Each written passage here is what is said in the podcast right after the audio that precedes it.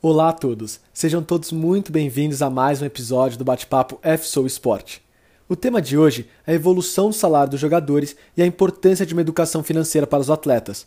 Para aprofundar essa discussão, convidei o Gustavo Roselli, sócio da Redoma Capital, para bater um papo comigo sobre esse assunto. Boa tarde, Gustavo, tudo bem? Boa tarde, Vinícius. Tranquilo? Tranquilo. Obrigado aí mais uma vez por ter aceitado o convite de conversar com a gente sobre a evolução dos salários dos jogadores, a importância da educação financeira. O Gustavo é sócio da Redoma Capital, mas antes da gente começar a bater o papo, eu queria que ele mesmo se apresentasse, porque nada melhor do que escutar da própria voz dele o que ele faz no dia a dia. É, bom, boa tarde, né? Mais uma vez. Não sei que horas, na verdade, o público vai estar escutando. Então, eu sou o Gustavo. É, eu sou sócio da Redoma Capital, né? A gente é uma, um multifamily office e a gente tem essa especialidade em atletas profissionais, né? Como no Brasil o futebol é o esporte mais rico, a maioria é jogadores de futebol, mas tem de outras modalidades também. E, bom, a gente está aí há uns oito anos no mercado, se eu não me engano. Sim, oito anos, na verdade. E não sei o é, que mais Tá bom, Vini? Não, perfeito.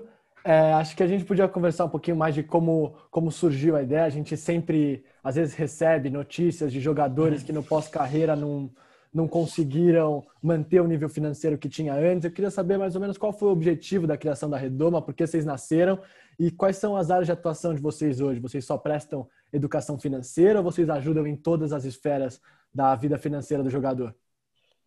Então, Vini, a Redoma ela começou, é, o pessoal do mercado financeiro começou com assessoria de investimentos e aí foi migrando não só da assessoria de investimentos, mas adicionando outros serviços, né?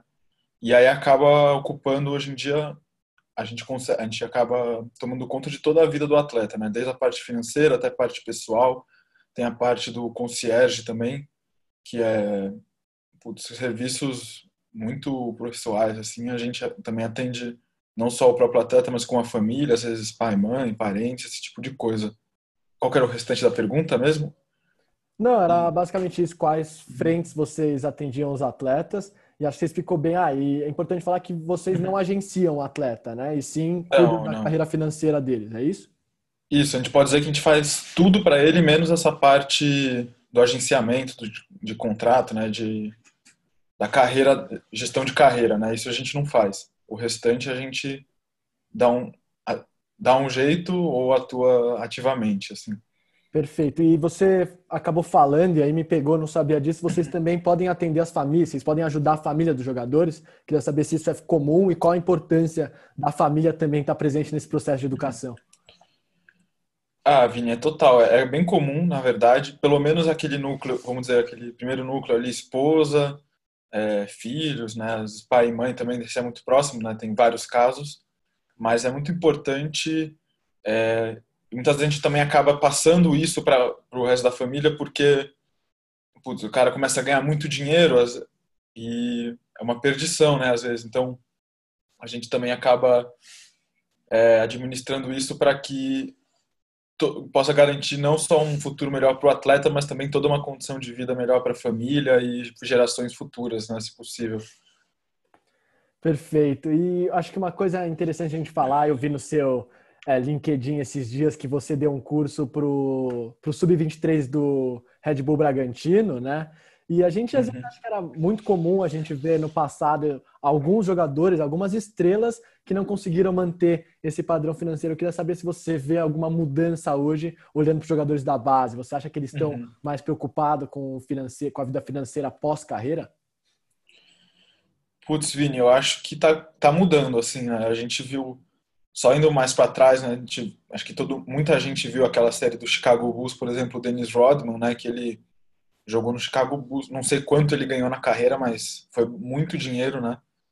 Ele pegou bem aquela primeira fase dos super contratos da NBA, então, putz, com certeza poderia garantir totalmente a vida dele e dos filhos. Ele terminou com muitas, muitas dívidas, devendo pensão, perdeu, hipotecou um monte de casa, se não me engano. Então, é, é, bem essa época, assim, teve muito esse problema de muito dinheiro, muito rápido e todo mundo começou a gastar muito e não guardar, né? que foi quando teve esse boom dos salários, que acho que mais tarde a gente vai abordar. E sobre essa mudança eu reparo, assim, se não vem da pessoa, talvez venha do clube, dessas, é, essa profissionalização assim do esporte também traz, né?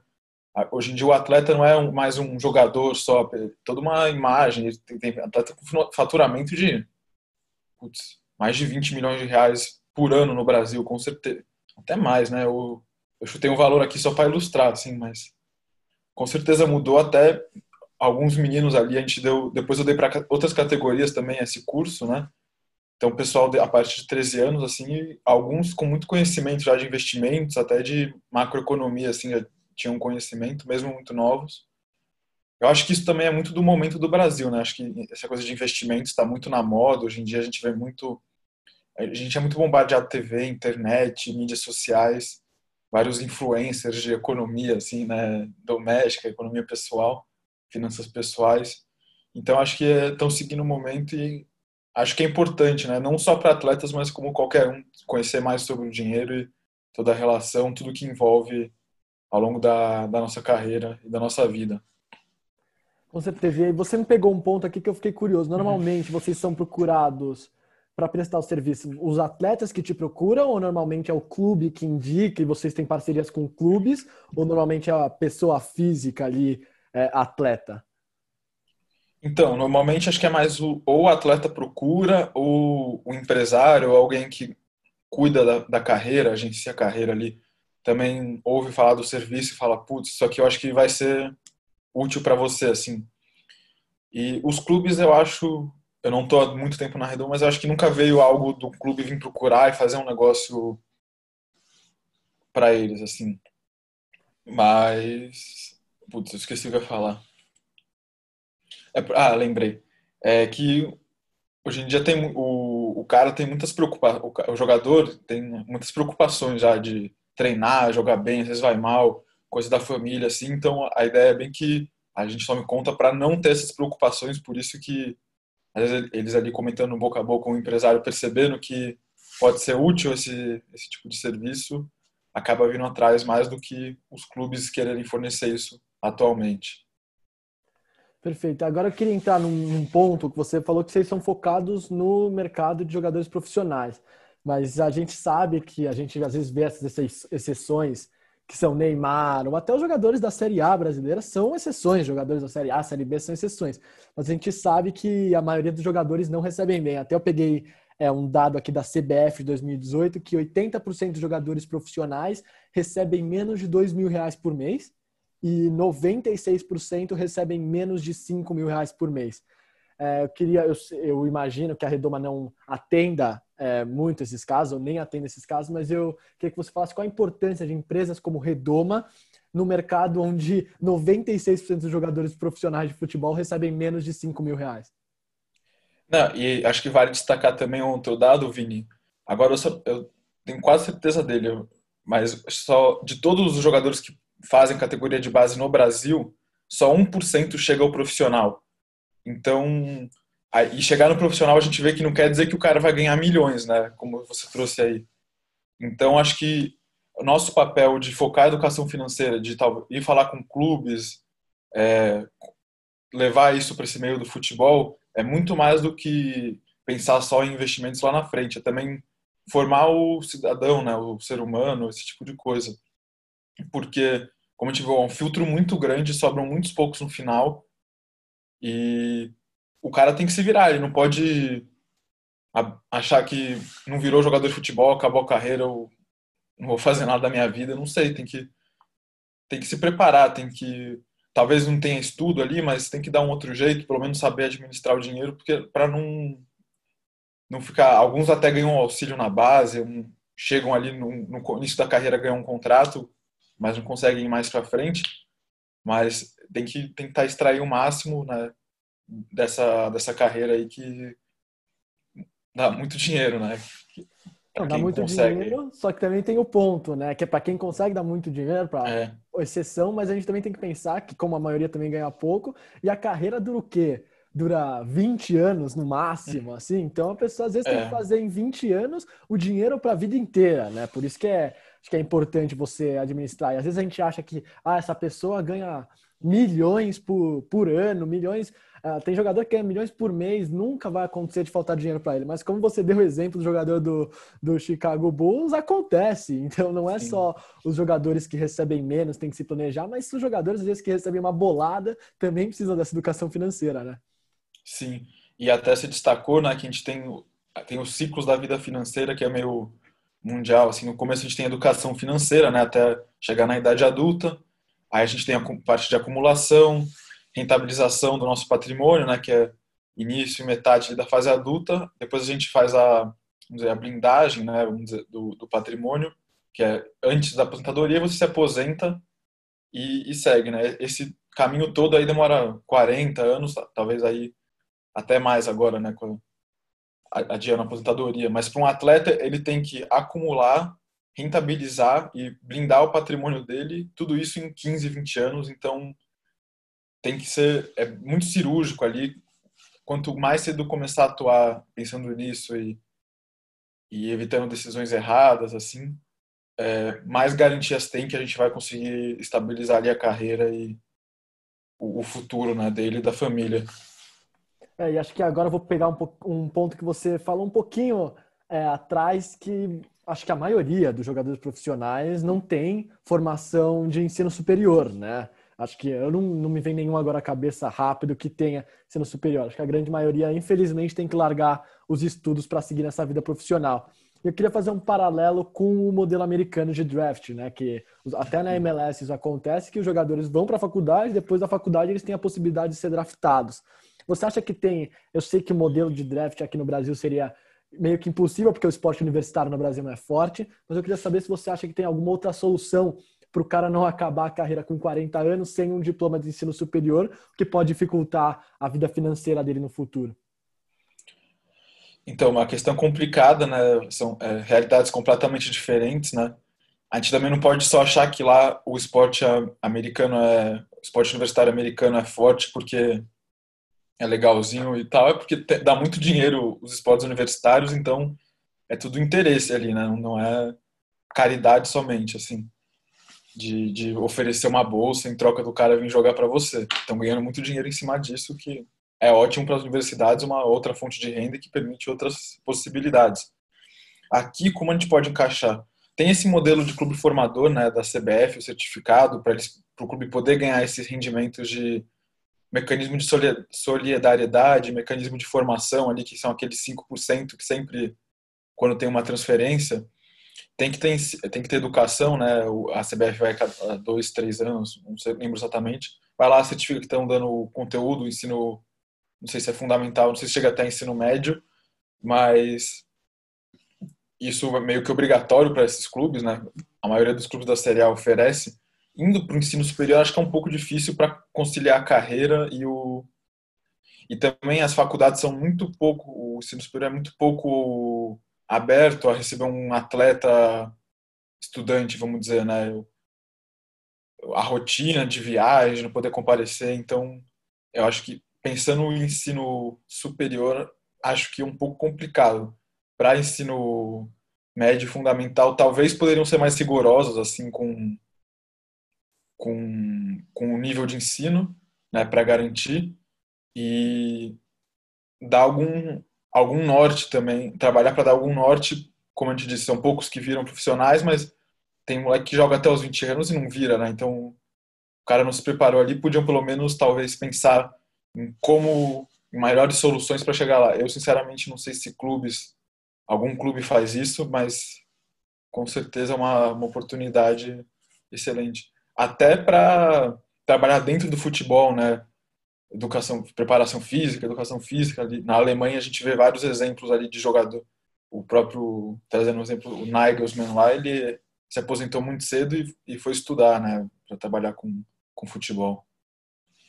É, para quem não sabe, é o treinador do, do RB Leipzig, que, pô, tem 33 anos, se aposentou devido às lesões, mas continuou estudando. O treinador chamou ele para trabalhar na, na época no, no clube que ele jogava e com 33 anos foi o treinador mais jovem a chegar numa semifinal de Champions League, ou seja, um feito histórico. Eu queria passar agora um pouquinho para essa evolução dos salários. porque a gente fala ah, dos jogadores do passado, que talvez não tinha essa cultura de guardar dinheiro, mas eles recebiam bem, mas não tão bem quanto, rece quanto recebem os jogadores hoje. E acho que teve uma mudança drástica aí nos anos 90, que os jogadores começaram a receber muito mais. E acho que até, até antes, porque acho que esse exemplo da transferência é muito legal de você perceber como os salários também mudam. Lógico, não foi nos anos 90, foi antes, uhum. mas o Cruyff, se eu não me engano, foi o primeiro jogador a ser transferido por mais de um milhão de dólares.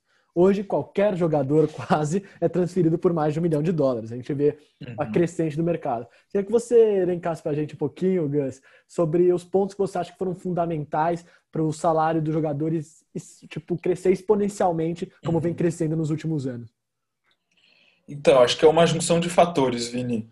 Primeiro, acho que não tem como não pensar em televisão, né? Isso foi lá para os anos 70, na verdade. É... Então, a partir daí, você tinha o rádio, né, que era o meio de consumir o futebol e jornais, imagino. Não sei se tinha outro na época.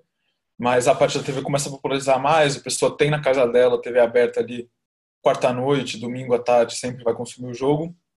A partir daí, acho que vai expandindo, é, dando mais espaço na mídia. E TV fechada, eu não sei direito quando surgiu no Brasil, mas com certeza também, imagino que tenha sido nos 80, 90 é, com certeza contribuiu mais ainda, né? Tem, por exemplo, a SPN no final de, acho que é 79, que surge nos Estados Unidos. Eu não sei, aqui demorou um tempinho para chegar, mas começa a surgir esses canais de esporte, então dá mais visibilidade. E como é que a gente assim, eu gosto de, eu acho que uma evolução, é que é muito diferente, mas acho que a NBA ela traz, ela pega muito por ser um esporte global também que a gente tem acesso assim aqui no Brasil, pega muito essa evolução dos salários e acho que culminou o auge do futebol e do basquete culminaram um pouco juntos, né? Você tem então a a organização na NBA era uma, uma liga meio varziana, assim, era a terceira liga, meio cateada, assim, nos Estados Unidos, eles vem aquele David Stern começa a dar um tapa, né?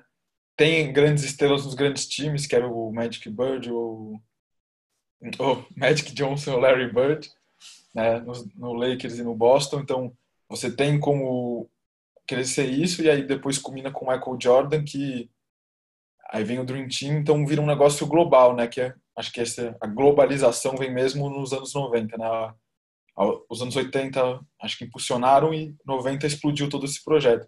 E no futebol, acho que anos 90 também é a explosão, né, tem a Lei Bosman, que foi quando teve aquele acordo de transferência, começou a liberar mais transferências internacionais entre os clubes, antes era muito restrito. Acho que quem quiser pode jogar Lei Bosman, no caso Bosman aí na, no Google vai aprender tudinho. Era um cara, eu não sei se estava saindo do Anderlecht ou indo para o Anderlecht. O clube não queria deixar. E aí muda, o passe passa a ser parte do, do atleta e não mais do clube e libera essas transferências internacionais, então vira um Deus dará, quem tem mais dinheiro leva tem a formação da Premier League ali, a primeira organização dos clubes, você tinha os super times da Itália, é, passando no mundo inteiro também, pelo menos Brasil, imagino que outros países também consumiam. Então acho que é muito da divulgação, do crescimento e esses craques globais aí, Michael Jordan, Ronaldo, ficou muito, eu acho que muito do Ronaldo ser muito grande hoje é porque ele foi o cara da Nike, que era acho que a mais forte do marketing ali nos anos 90 então ele deu essa sorte também, assim, de o cara certo na hora certa, do país certo, né? Brasil ali, final de Copa, depois outra Copa. E não sei, eu acho que no, no basquete eu vejo mais que é a desenvolvimento do produto, assim, no futebol acho que é muito mais a corrida pelo dinheiro mesmo, mas que culminou junto ali da, com a globalização dos esportes, das grandes ligas de futebol da Europa, é, acabou explodindo salários assim de vertiginosamente e aí explodindo salário passa a ter muito, quer dizer, explodindo interesse no esporte, cresce salário passa a ter muito mais interesse e oportunidade para tanto para os atletas quanto para os para os clubes e outros profissionais para trabalharem também no, no, nesse mercado, né? Não, com certeza. Acho que o caso Bosman né, é emblemático dessa mudança de salário, né? Pra, dando uma breve explicação aqui do caso Bosman, o, o Bosman era um jogador que ele queria se transferir, mas o clube não queria deixar. E aí, ele foi, entrou na justiça e com uma, uma, entre aspas, uma jurisprudência, ele conseguiu ganhar e abrir essa jurisprudência para todos os, os, jogadores. Então o passe começou a ser dele. E o, uhum. o, que é muito interessante é que antes, mesmo que o jogador tivesse em fim de contrato, o clube precisava liberá-lo. Aí os jogadores começaram a ficar é, ter esse poder de barganha, ou seja, no fim, de, no fim do contrato eles poderiam assinar com outros clubes. E foi assim que abriu essa jurisprudência para para outros jogadores e eles tiveram um poder de barganha muito maior com os clubes, podendo requisitar muitos maiores salários. E acho que esse caso Bosman foi na Europa, mas a gente tem um, um, um acontecimento muito similar aqui no Brasil, que foi a Lei Pelé, né? Que também é, mudou um pouco essa regra de passe e, e, com certeza aumentou o salário dos jogadores. Eu queria se você pudesse, Gus, comentar um pouquinho o que, que você acha, fazendo um paralelo aí, você acha que a Lei Pelé também foi tão importante quanto a Lei Bosman, mas no, no micro espaço do Brasil, que não é tão micro assim? Então, é, aqui no Brasil a gente tem meio que o equivalente, né? A, a lei Bosman seria a lei Pelé que findou, né? A, a lei do passe, que era exatamente isso que a gente, você comentou que o clube era dono do passe do jogador. Então, mesmo quando ele ficava sem contrato, ele ainda era propriedade do clube, né? Os direitos dele. E aí acaba invertendo e passando o, o direito do jogador ao próprio jogador e aí ele começa a ficar, tem mais poder de barganha, ele começa a ser atraído por grandes salários, onde vai o dinheiro, né? E acho que vale também ressaltar, você estava falando dessas marcas globais, é, dos jogadores globais, do Ronaldo até, e acho que a internacionalização dessas marcas com certeza foi um, um ponto fundamental, né? Hoje as transferências de jogadores para outros países, a gente vê campeonato inglês, a gente vê campeonato alemão, a gente vê campeonato italiano, se a gente quiser ver campeonato da República Tcheca, hoje a gente consegue com a internet. Então, eu queria que você comentasse se, se isso também é um, um ponto essencial e quais são os desdobramentos negativos dessa internacionalização no que tange ao clube? Porque acho que o salário do atleta, o atleta gostou, porque ele começou a receber uhum. mais. Queria saber se você acha que tem algum ponto negativo dessa internacionalização. Bom, sobre esse acesso, assim, acho que é super válido, né? Cada um consome o que quiser. Eu acho que não tem muito o que falar em cima disso. E pontos positivos, bom, pontos, acho que pensando em atleta numa carreira, acho que quanto mais mercados melhor para ele, né? Porque nem todos chegam nesse alto nível de jogar um, uma liga top 5 lá da Europa. Então, putz, você poder ir para a China e ganhar milhões de, de euros, de dólares, é um baita negócio também, né? Para quem quer virar jogador hoje em dia, é uma alternativa. E pontos negativos, eu acho que ela acabou criando essa internacionalização é, antes era tudo muito local e concentrado. Eu acho que virou uma talvez uma cadeia de produção assim mundial do esporte, assim do futebol. Eu acho que tem uma hierarquia muito muito clara assim hoje em dia. Quem são os tops, quem é segundo escalão, quem é clube que só forma para revender para os grandes, né? Então talvez você acabou limitando um pouco é, é, aquela um trabalho, assim, mas a gente até tem trabalhos de médio e longo prazo que funcionam, né? Acho que só você vê essa Champions League aí atual da pandemia, bons exemplos temos ali. Mas eu acho que acabou talvez colocando cada clube um pouco no seu lugar de acordo mais com o seu mercado, né? E aí clubes que conseguiram extrapolar o seu mercado local e mundial têm uma super vantagem e limitando um pouco o restante, né? E a gente aqui pegando o exemplo do Brasil, a gente virou um celeiro só, né? A gente não tá nem. Putz, a gente é um exportador de commodity até no futebol. Exato. A gente exporta o commodity do jogador e os caras fazem o produto manufaturado e vendem pelo triplo do preço. É, até cada vez mais novo. A gente é exportador de commodity. Exatamente, Vini. E eu acho que a gente já vai falar de pandemia, que eu acho que é um, um tópico que tem que falar na questão do salário dos jogadores. Só que antes eu queria falar também um pouco dessa visão, que acho que surgiu antes nos Estados Unidos também, essa visão do futebol como um produto. Eu acho que no Brasil é mais difícil, depois me corrija se você, se você uhum. discordar, acho que no Brasil é cada é mais difícil do que nos Estados Unidos a gente ver o futebol como um produto, porque já é um item cultural, já está nas nossas vidas há séculos. Então, eu acho que talvez isso seja mais difícil. Nos Estados Unidos, ele sempre nasceu como um produto. E acho que isso é com certeza um ponto que faz o mercado dele estar cada vez mais crescente.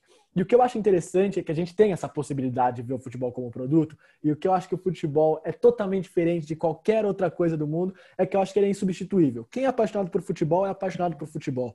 Quem é apaixonado por futebol vai ver o jogo de quarta-feira, não importa se é o time dele ou se é a quarta divisão. Quem é apaixonado por futebol gosta disso. Eu queria saber se você acha que no Brasil a gente ainda. A gente está melhorando, mas se você acha que no longo prazo vai ter mais essa visão e qual vai ser o impacto disso na vida dos jogadores?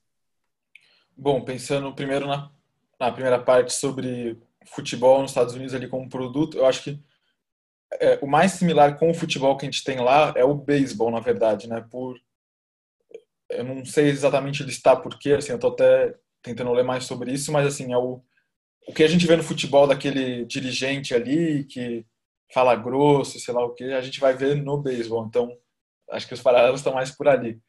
O futebol nos Estados Unidos, ele sempre foi meio sucateado, né?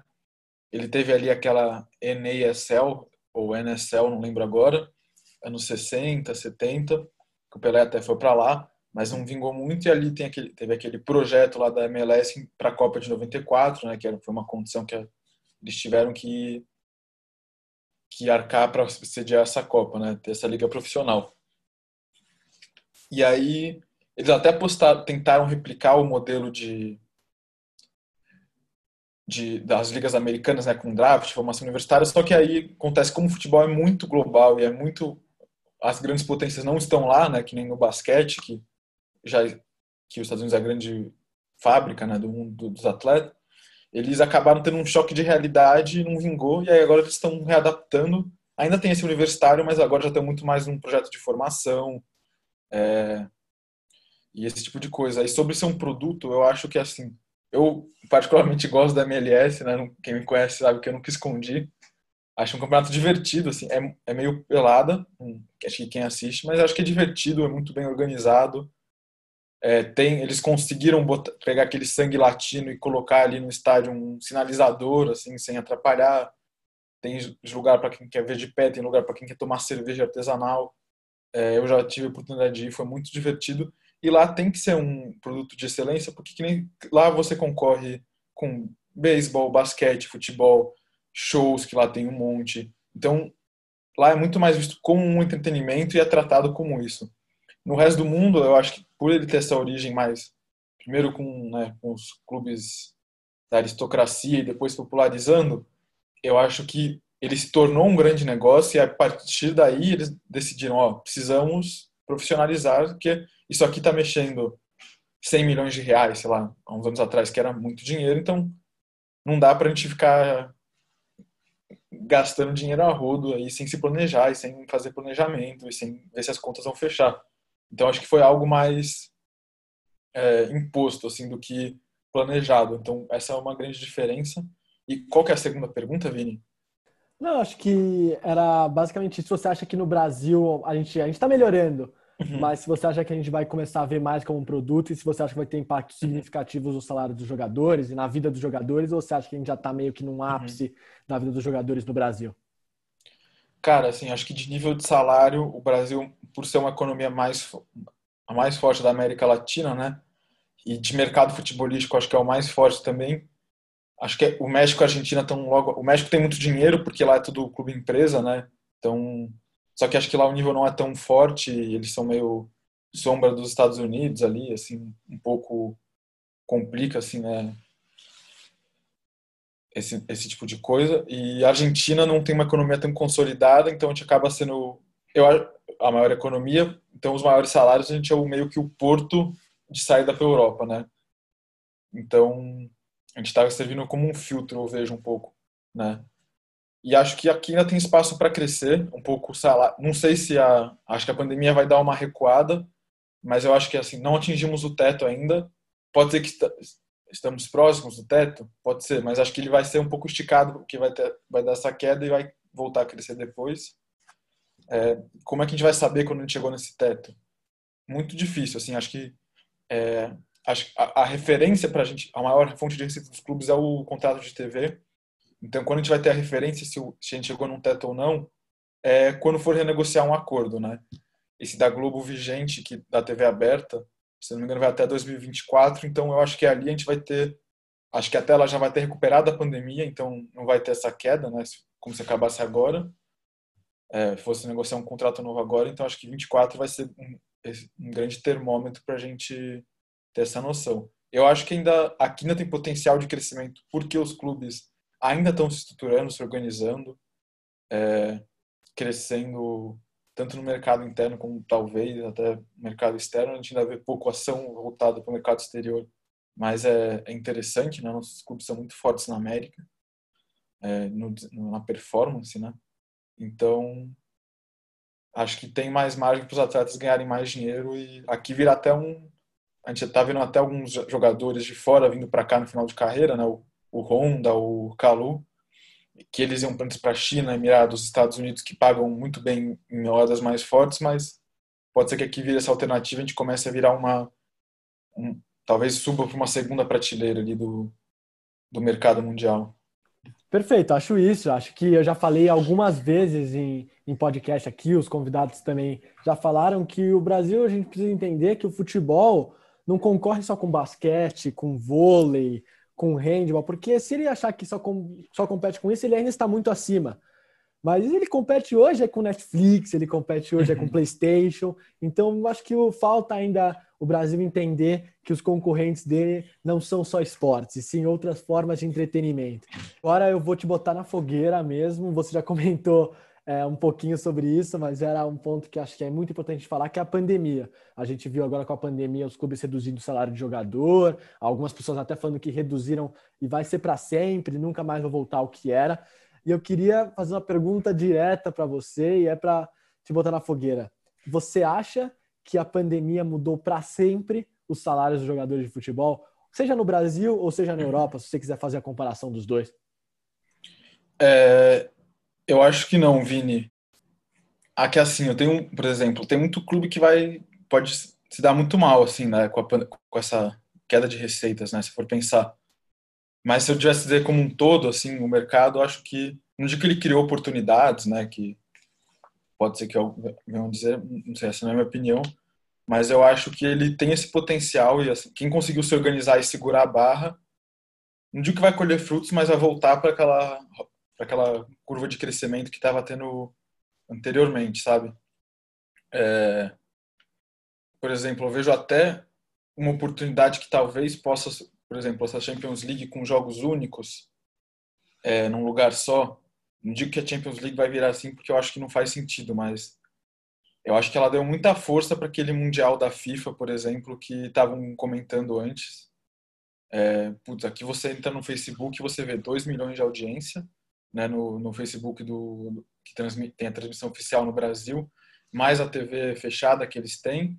Não sei se passa, acho que passa no serviço fechado deles também de streaming do, do esporte interativo, né? Acho que pode citar a marca, não tem problema. Então, isso no Brasil, isso fora na Europa, Estados Unidos, são jogos de altíssimo nível, com muita emoção, um atrás do outro, então pode criar uma oportunidade nesse sentido, mas acho que talvez comercialmente ali, mas acho que para o clube interno ali não, não vejo tanto assim, mas para os salários acho que vai continuar, assim como eu disse. Até tem um marco, isso era uma previsão antes da bolha, né, que eu, que eu disse aquela coisa dos contratos. Tem um contrato da NFL que vai, acho que eles vão assinar o novo contrato ano que vem, é, do acordo de TV, que acho que é de 10 anos. E esse era meio que um marco para definir se talvez fosse uma bolha ou não os esportes. Pelo que eu vi, acabou, acho que ia acabar crescendo de qualquer jeito. Talvez abaixando um pouco na TV, mas crescendo com o streaming, por exemplo. Então, mas o grosso ali, a receita do clube não iam estagnar, não iam, as receitas dos clubes não iam estagnar. Mas eu acho que é o que eu falei, esses, esses contratos de TV e essa receita de, de transmissão, que é a maior, né, que vai meio que ditar se, se vai limitar ou não. Enquanto ela continuar crescendo, vai continuar crescendo dos atletas por consequência, porque eles são os, os, os artistas, né? Então, ele, quanto mais crescer o bolo, mais eles vão ganhar também, né? Com certeza. E eu acho assim, com certeza, a pandemia afetou muito os setores da economia, a sociedade como um todo. Uhum. É um negócio, acho que fazia tempo que a gente não via um negócio parecido no mundo, mas eu também acho que gerou alguns casos interessantes. Essa Champions League de jogo único em um país, eu acho que foi um case interessantíssimo. E eu não duvidaria nada da UEFA querer mudar isso no futuro, fazer como se fosse um estilo Copa do Mundo a partir das oitavas de final, ou a partir das quartas, que seja, em uma cidade ou em um país e disputando todos os jogos, jogos únicos, porque acho que abriu muito espaço para surpresa. Acho que isso que, que gera é, o interesse das pessoas. E pegando um pouco esse gancho de jogador receber tanto dinheiro, eu queria te fazer uma pergunta, também é difícil, que é sempre essa discussão, ah, por que jogador ganha tanto? É, porque isso acontece, a gente já falou que a economia deles é, gera muito dinheiro. Então eles são os artistas, eles vão receber muito. Só que eu vi uma teoria de que os jogadores recebem mais, recebem muito, porque é muito fácil de você ver o que ele está fazendo, o que ele está cumprindo. Ou seja, você contrata um atacante, você quer que ele faz gol e ele vai e faz, ou ele vai e não faz.